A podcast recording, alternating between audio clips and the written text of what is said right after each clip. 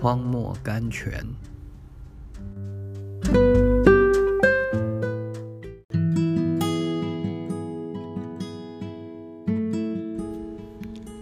九月十三日，明日早晨，你要在山顶上站在我面前。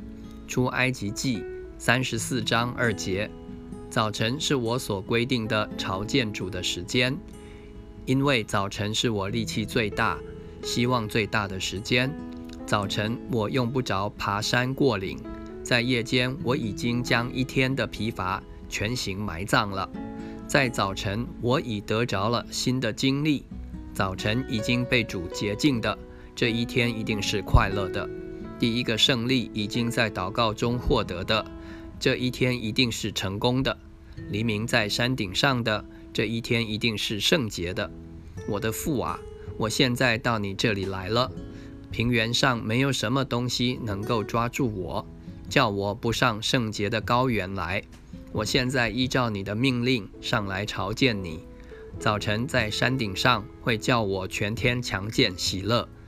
派克约瑟 （Joseph Parker），我的母亲有一个习惯，每天早晨必须在她自己的房间里退休一小时，读经、默想、祷告。从那一小时里面，好像从一个清洁的泉源里面一样，他吸取力量和安慰来担任他一天的职务。保守他不被邻里间的琐事纷扰。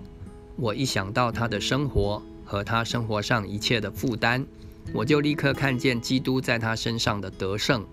我从来没有看见他发过一次脾气，我从来没有听见他说过一句过火的话，一句谗言或者一句闲言。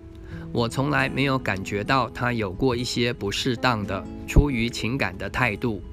他的秘诀在什么地方呢？